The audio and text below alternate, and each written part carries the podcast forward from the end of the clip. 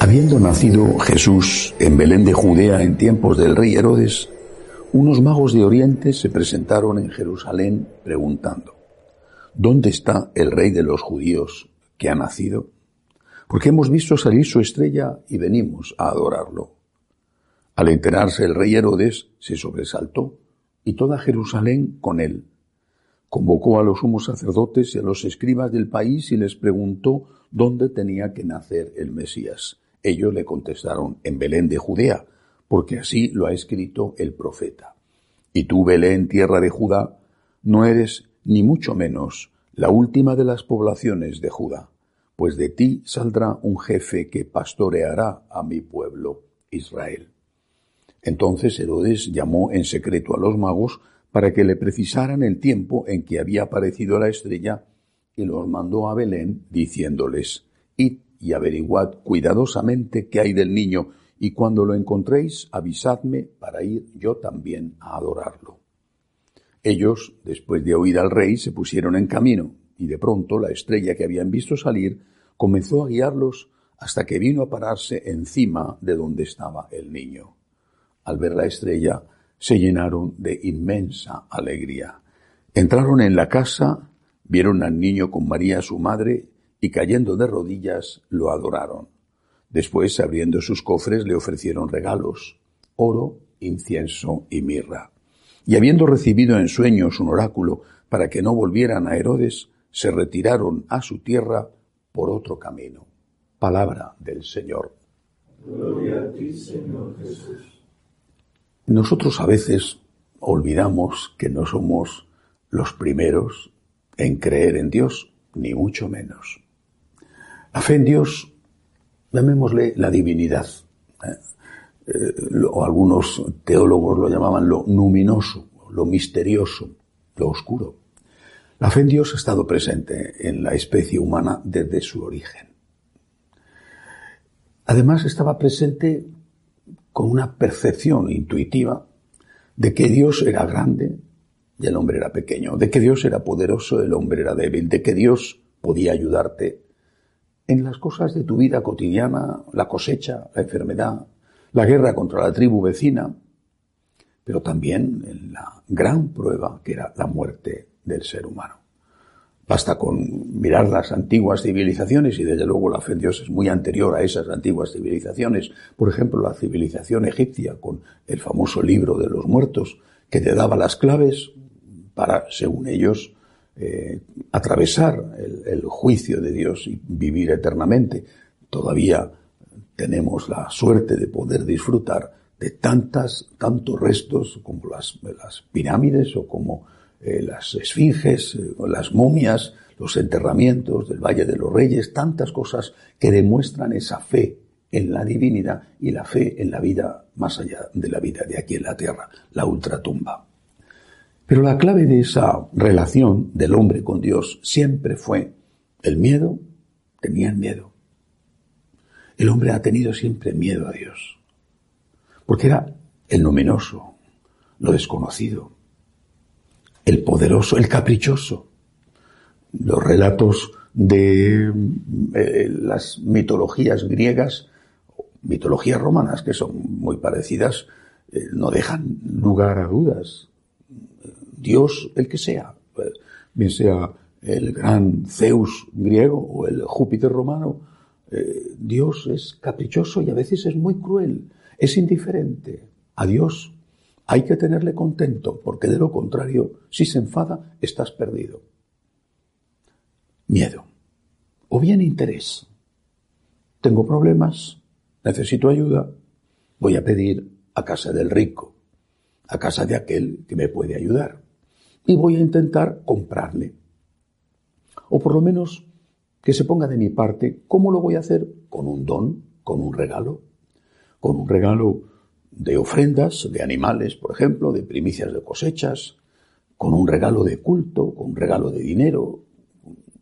Ya en el avanzadísimo sistema religioso judío, el regalo era sobre todo las buenas obras, el cumplir los diez mandamientos. Los profetas se encargaron de recordarlo continuamente. Esa era la relación con Dios. Miedo, interés, fe en el poder de Dios, pero no tanto en el amor de Dios, sino en su poder, un poder, repito, misterioso y muchas veces también caprichoso.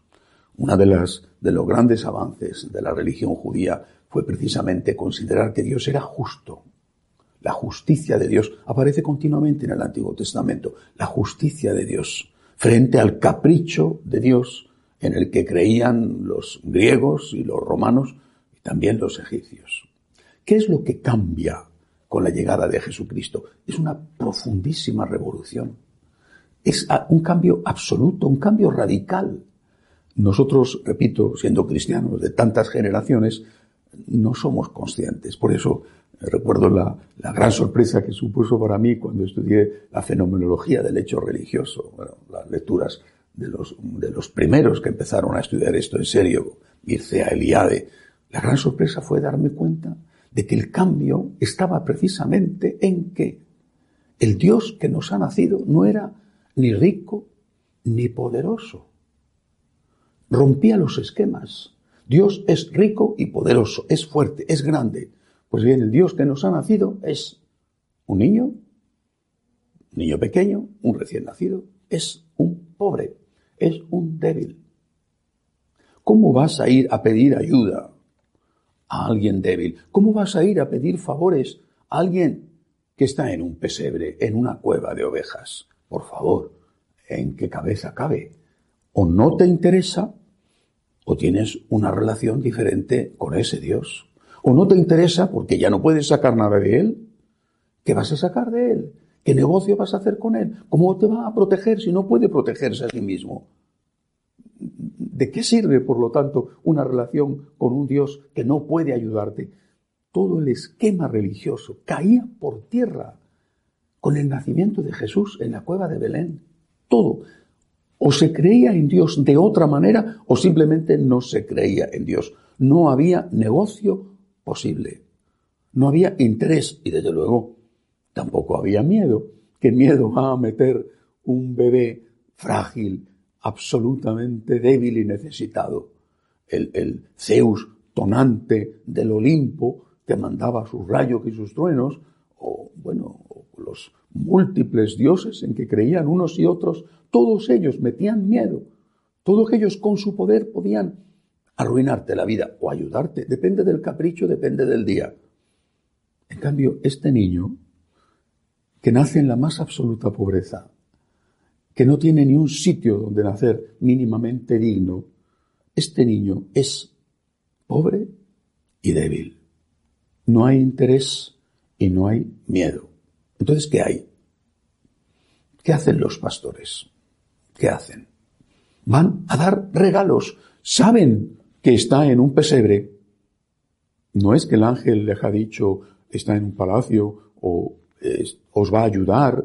No. Os ha nacido el Salvador. Lo encontraréis. Sabréis quién es porque lo vais a encontrar en un pesebre.